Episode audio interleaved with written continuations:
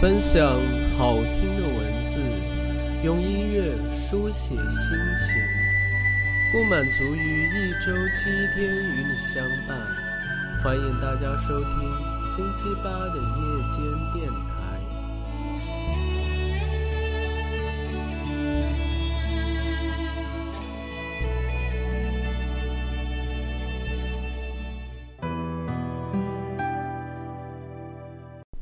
亲爱的听众朋友们，大家晚上好，我是文潇。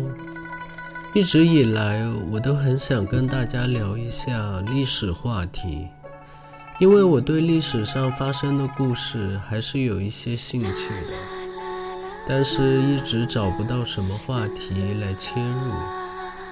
今天突然想起《水浒传》这部小说。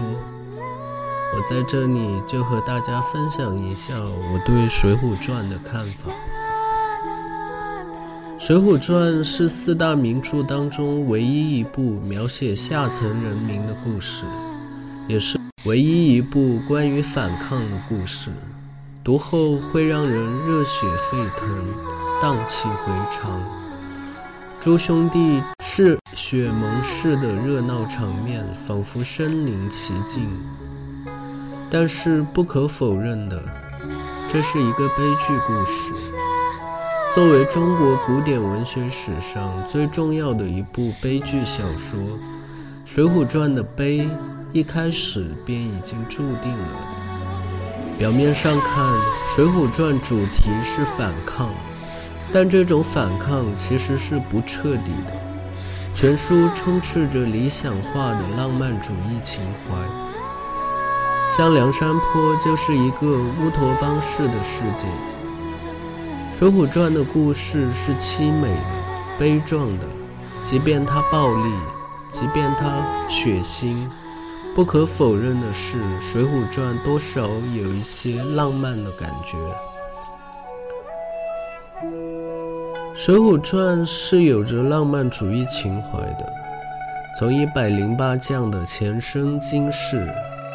燕青与李师师的私奔，都体现出作者的浪漫主义情怀；而梁山好汉个个都是性情中人，他们对待感情的看法，我个人觉得有一些不切实际，甚至有一点幼稚。异想天开就是浪漫主义最重要的特征，《西游记》就是这样的产物。《水浒传》在很多方面是有点异想天开的，它有一层理想主义色彩在里面。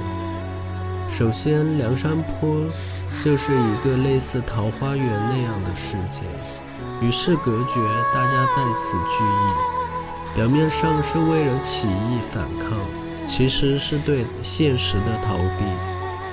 其次，梁山好汉在面对家庭争端、男女关系、职场纷争等情景时，每个人的处理方式都非常极端，事后一时找不到处理的方法，只有逃亡、浪迹天涯。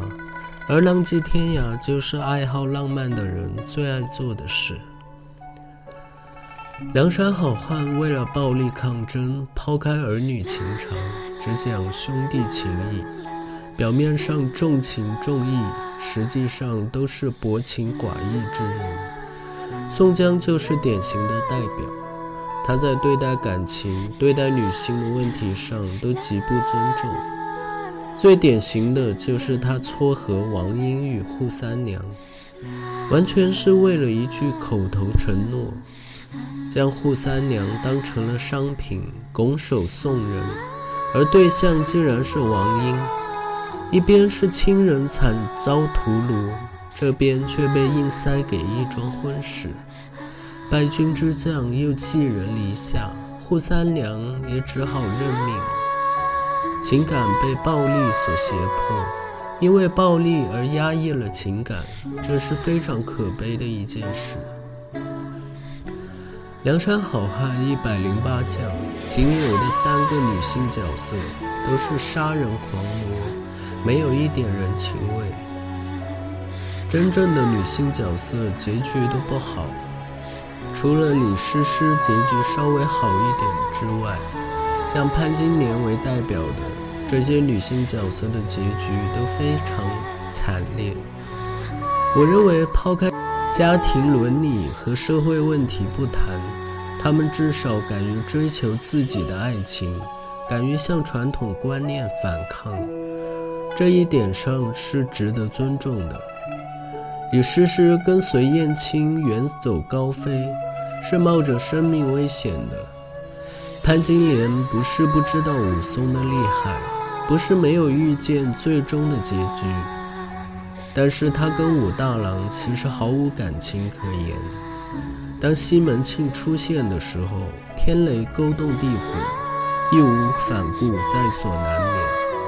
而顾大嫂、孙二娘、扈三娘等人。遭遇不公正待遇的时候，没有奋起反抗，反而是破罐子破摔，沦为强盗的帮凶。这又是《水浒传》可悲的一点。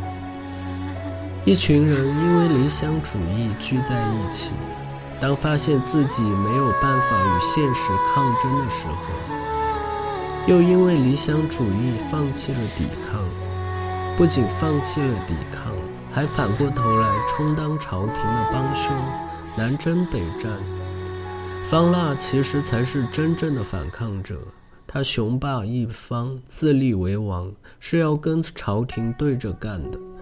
而后剿灭他的，竟然是原本一个战壕里面的战友。在《水浒传》里面，真性情的人结局都十分惨烈，真正的英雄也被作者残忍的杀害。感情被暴力所挟持，最后活下来的都是没有追求、情谊淡薄之人。大家表面上是革命战友，团结一致，实则各怀鬼胎，存有私心。到后来，大家死的死，伤的伤，曾经的战友就一个个离队，出家的出家，出海的出海，出走的出走。这是《水浒传》又一可悲的地方。曲终人散之时，只剩下梁山水泊替天行道的大旗仍在迎风招展，仿佛一场突如其来的暴风，呼啸而来又匆匆而去。世界也如同梁山泊一般寂静如初，仿佛什么都没有发生过一样。亲爱的听众朋友们，今天的节目就到这里，大家晚安。